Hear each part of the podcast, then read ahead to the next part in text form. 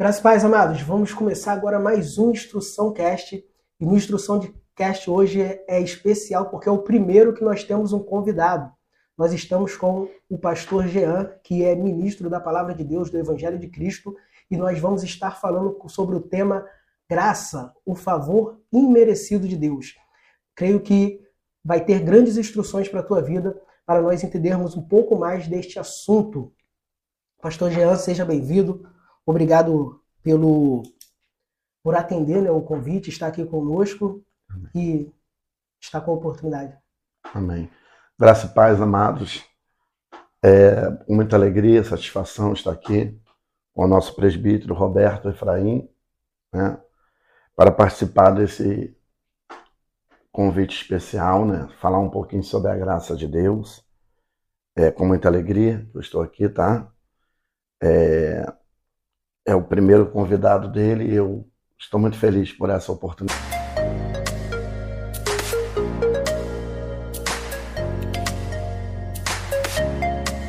Oremos a Deus. Pai, em nome de Jesus, nós pedimos a tua graça soberana, Pai.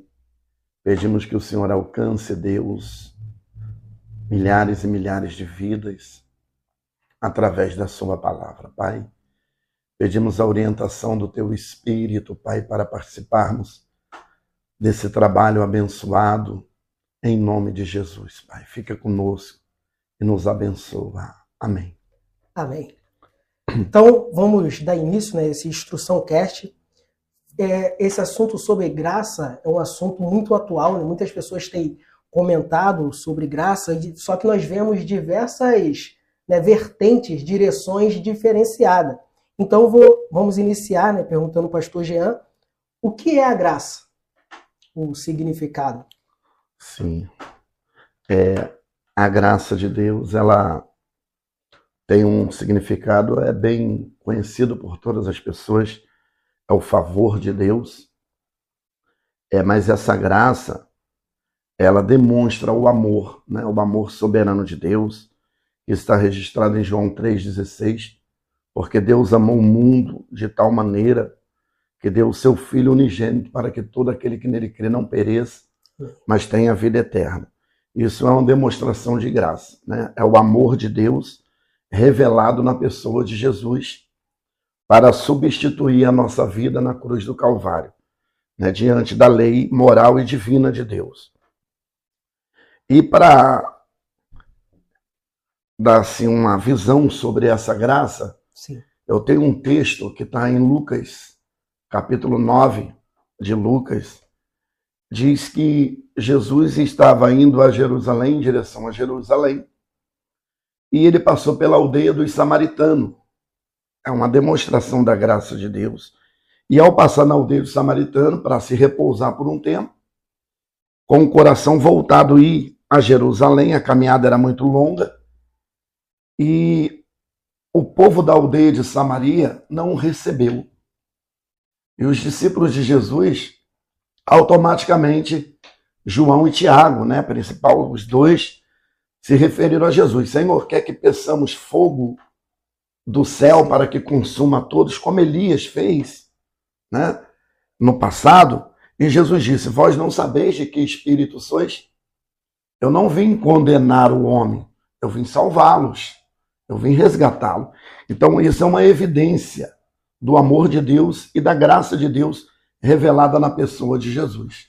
Né? Amém. E temos outro texto também a respeito daquele ladrão na cruz, né? uma demonstração de graça, aonde Jesus se revela a ele, né? ao ser reconhecido por aquele homem, que ele recebe Jesus, ele confessa Jesus, Jesus declara para ele: Hoje mesmo estarás comigo no paraíso. Então, isso é a graça de Deus. É o amor de Deus que nós não merecemos, merecemos a justiça de Deus, mas Deus, com seu amor, trouxe a sua graça revelada na pessoa de Jesus para nos resgatar. Mediante a, essa introdução, nesses textos, nós podemos então entender que a misericórdia e a graça de Deus, elas tipo andam junto e foram reveladas junto ali na cruz, através de Jesus? Sim, sim. Boa pergunta, né? É um pacote, né? A salvação é um pacote completo. Quando Deus encarnou na pessoa de Jesus a se oferecer na cruz do Calvário em nosso lugar, ele nos deu um pacote completo, né?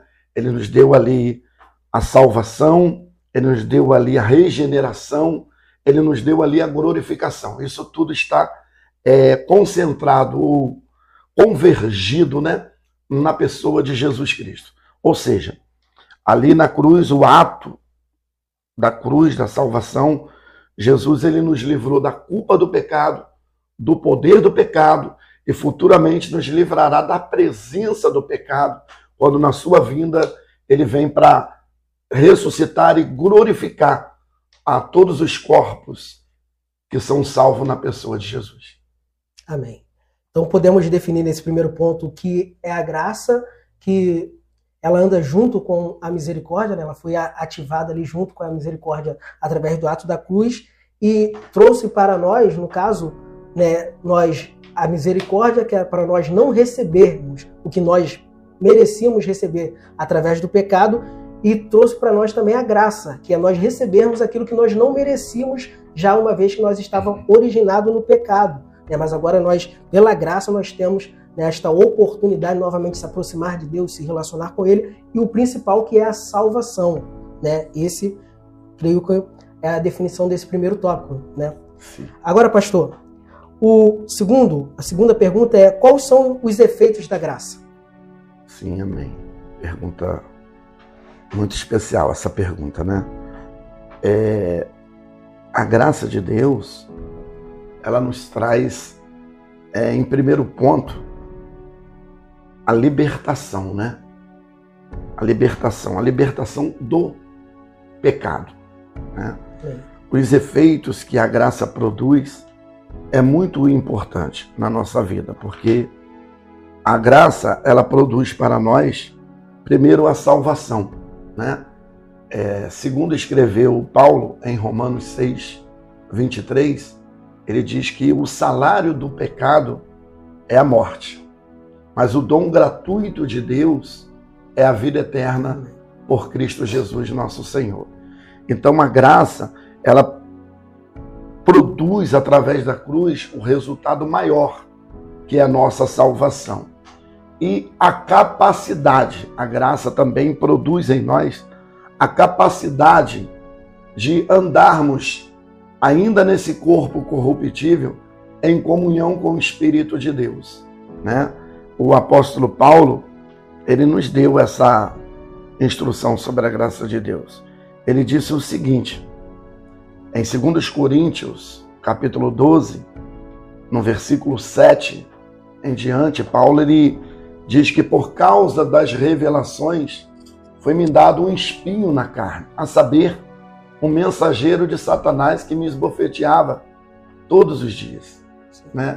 E ele disse: e três vezes eu orei ao Senhor para que retirasse aquele espinho de mim. E o Senhor me disse: a minha graça te basta. Né? E Paulo entendeu isso, a ponto dele dizer: portanto, agora estou pronto para enfrentar tribulações, perseguições, angústia, aflições, necessidades e até fraqueza. Porque quando eu estou fraco, então é que eu sou forte. Forte, né?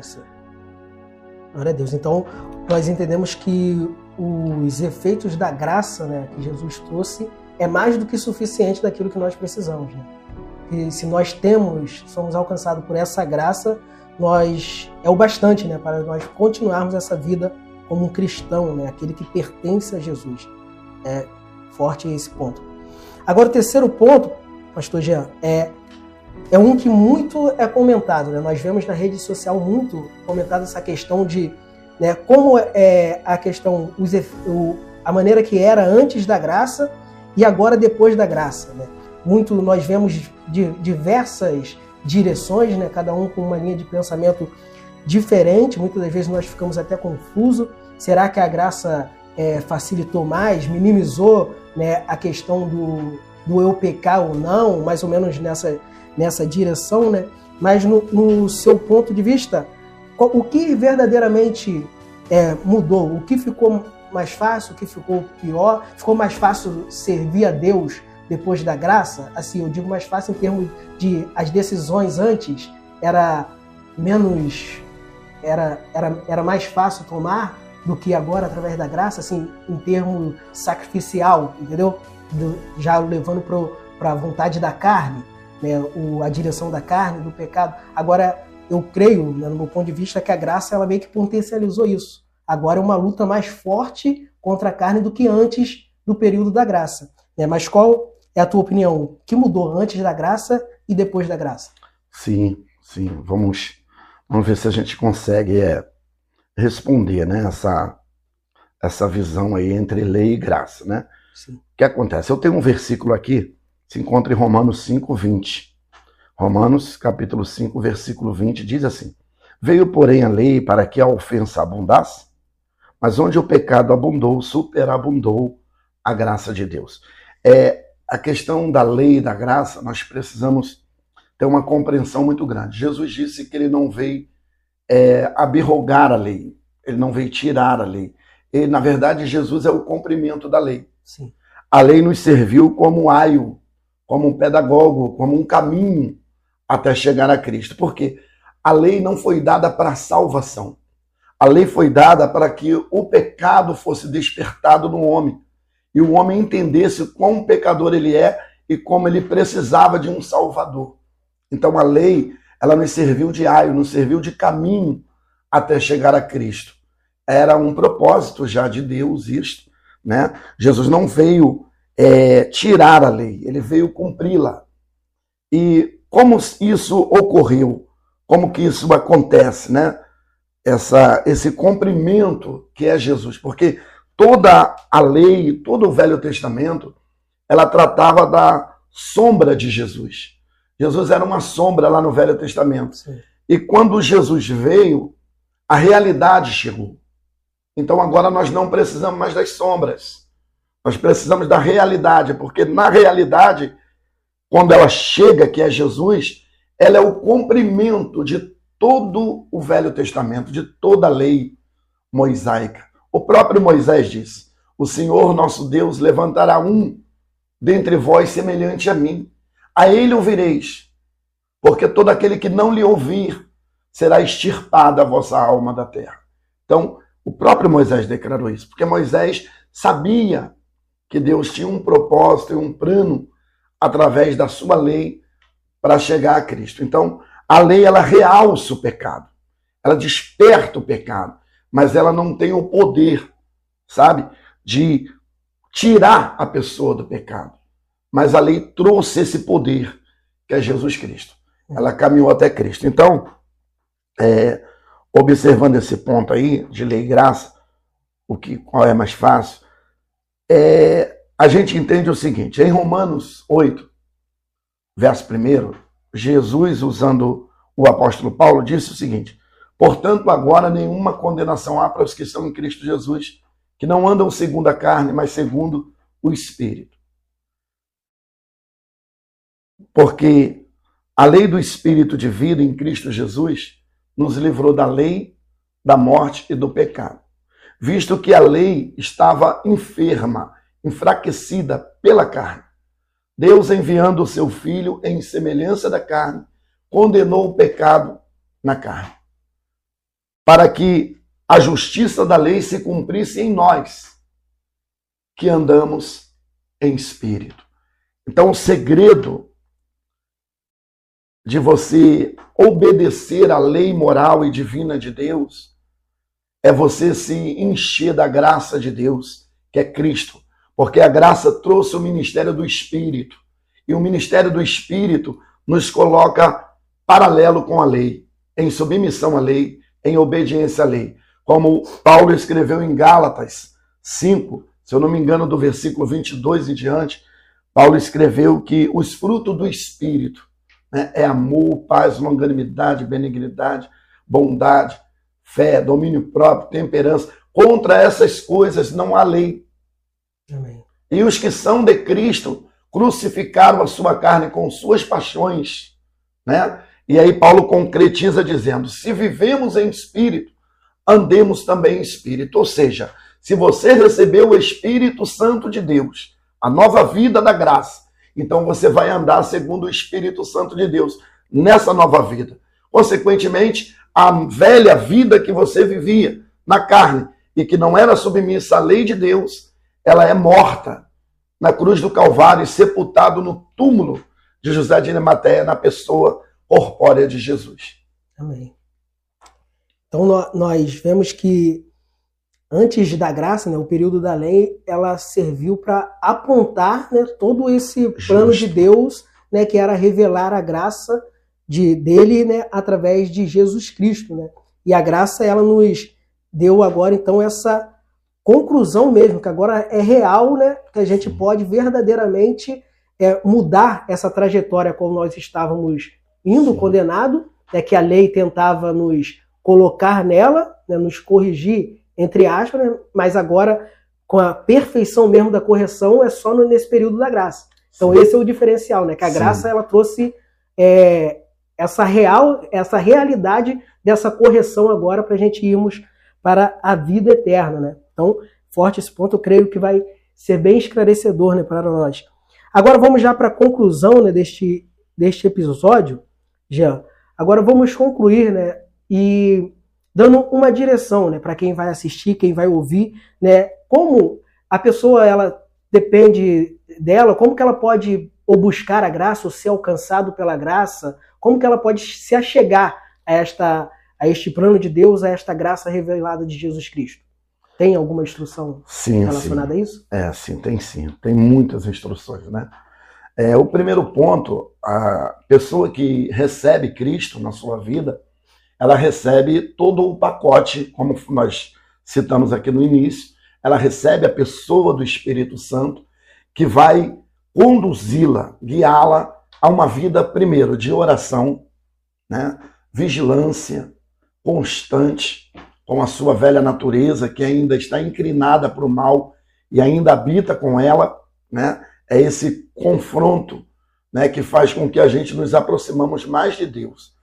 Então a pessoa precisa orar, se consagrar, vigiar, buscar a presença de Deus, estar congregado com o povo de Deus, reunido né, na iniciativa de crescer cada vez mais na presença de Deus. O apóstolo Paulo nos dá uma direção muito grande no capítulo 5 de Efésios, versículo 18 e o 19. Paulo diz: Não vos embriagueis com vinho. O vinho aqui, ele tem um sentido de toda a perversidade que existe no mundo. Tá? É um exemplo que Paulo aqui traz, algo figurado. Não vos embriaguei com vinho, no que há contendas, mas enchei-vos do Espírito de Deus, falando entre vós em salmos, cantando, salmodiando ao Senhor em vosso coração, dando sempre a Ele graças por meio do nosso Senhor e Salvador Jesus Cristo. Então, esta é a visão, meu amado presbítero, é que a pessoa precisa ter uma vida é, não não assim parada, mas uma vida de uma caminhada, né? até chegar à consumação final dessa graça. Como eu falei no início, a graça ela tem três pontos. Quando você recebe Jesus, você recebe a graça de Deus, o pacote completo, e ela tem três pontos. Te livra da culpa assim que você a recebe.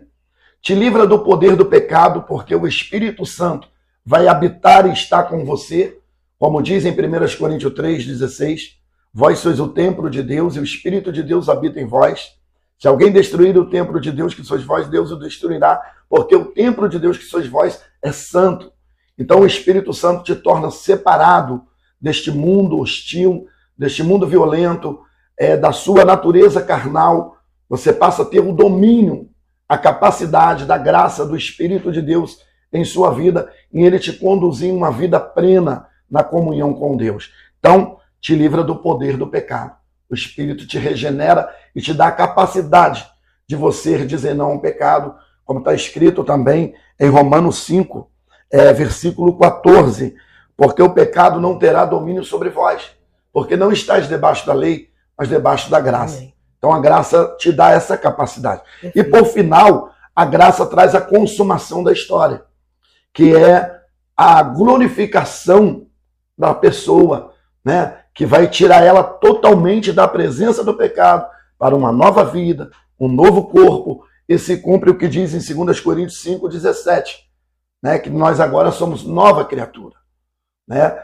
E sendo nova criatura, nós somos uma nova criação, mas isso ainda não está consumado, só na pessoa de Jesus, mas vai se consumar na vinda de Jesus, no retorno dele, quando ele vier arrebatar a sua igreja, ele vai ressuscitar primeiro os mortos, depois ele vai arrebatar a sua igreja e transformá-los. Todos serão transformados à semelhança do seu corpo da glória. Então a presença do pecado vai ser extirpada, vai ser destruída completamente é, do corpo dessas pessoas que servem a Deus e nós que servimos ao Senhor. Amém. Amém. Glória a Deus.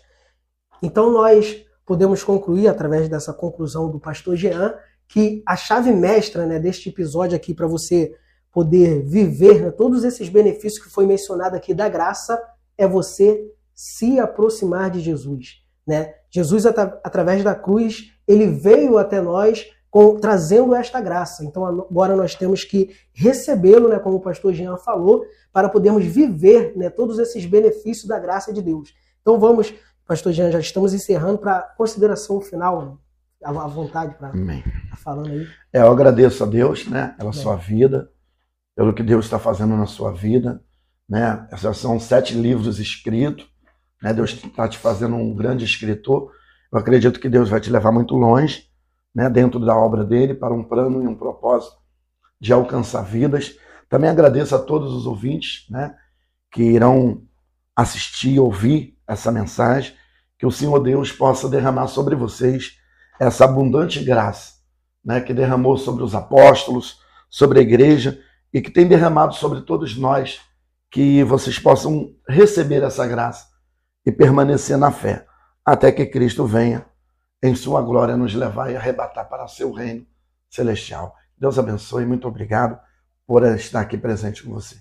Amém. Amém. Quero agradecer ao pastor Jean. Eu não falei no início, né, mas o pastor Jean, além de nosso irmão em Cristo, também é nosso irmão de sangue, né? E Amém. agradeço, Jean, por ter né, atendido. Já tínhamos marcados outra vez, mas não Sim. foi possível. Hoje conseguimos e creio Amém. que vai ser de grande bênção para você. Então, este foi mais um Instrução Cast. Se fez sentido para a tua vida, pegue o link e compartilhe. Suba nos teus status, nos teus stories, para que mais pessoas venham ser alcançados pela graça de Deus. Amém? Amém? Graças e paz.